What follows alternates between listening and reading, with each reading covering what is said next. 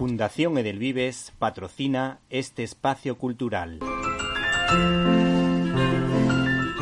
Peluches Jesucito de mi vida. Los juguetes que tocan el corazón. El regalo que no se esperan, pero que nunca olvidarán.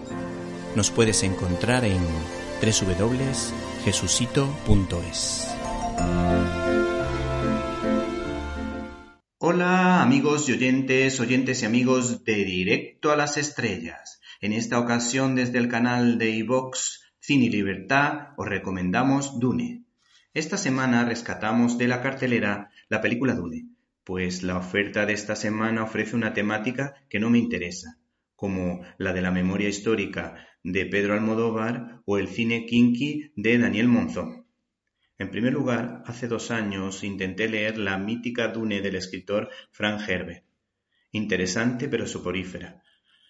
Una propuesta lenta como ya sola que tuve que abandonar, algo nada habitual en mí. El caso es que llegué a la página 200 y pude comprobar los enormes paralelismos entre esta novela y el Star Wars o Guerra de las Galaxias, encontrando más de diez similitudes aunque George Lucas lo niegue para evitar que lo acusen de plagio. El mérito de George Lucas fue simplificar la historia y darle agilidad a las tramas, pero sin renunciar al mesianismo presente en la figura de Luke Skywalker, que asume en este caso el actor Timothy Chalamet en el papel de Paul Atreides, el protagonista de esta saga que probablemente tendrá una secuela. La dirección ha corrido a cargo de Denis Villeneuve, al que no hay que confundir con el piloto de Fórmula 1, autor de grandes películas como Sicario, Prisioneros, La Llegada o la secuela de Blade Runner, cuyos trabajos, a mi juicio, tienen finales mejorables.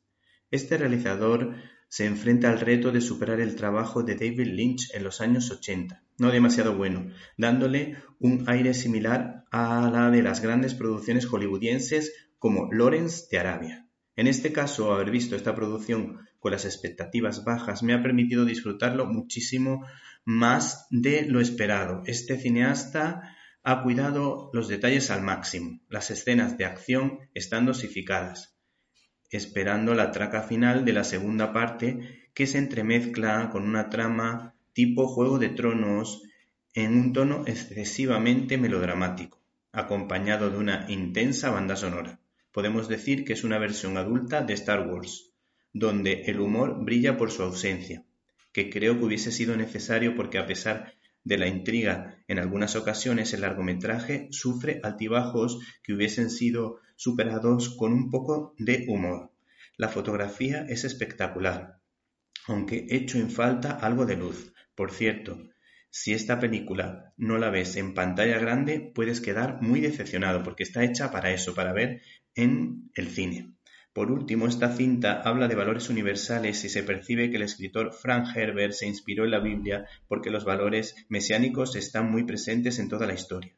La lealtad queda patente en la relación entre Paul Atreides y su heraldo.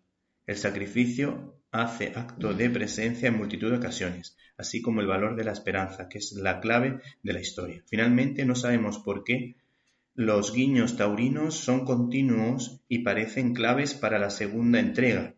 ¿Quién iba a decir que en una superproducción estadounidense el mundo del toro iba a estar tan presente? Por otra parte, tenemos las declaraciones de su directora Fotogramas que dijo lo siguiente: Ha sido uno de mis sueños desde que tenía 14 años y leí la novela. Supe entonces algún día que la convertiría en película.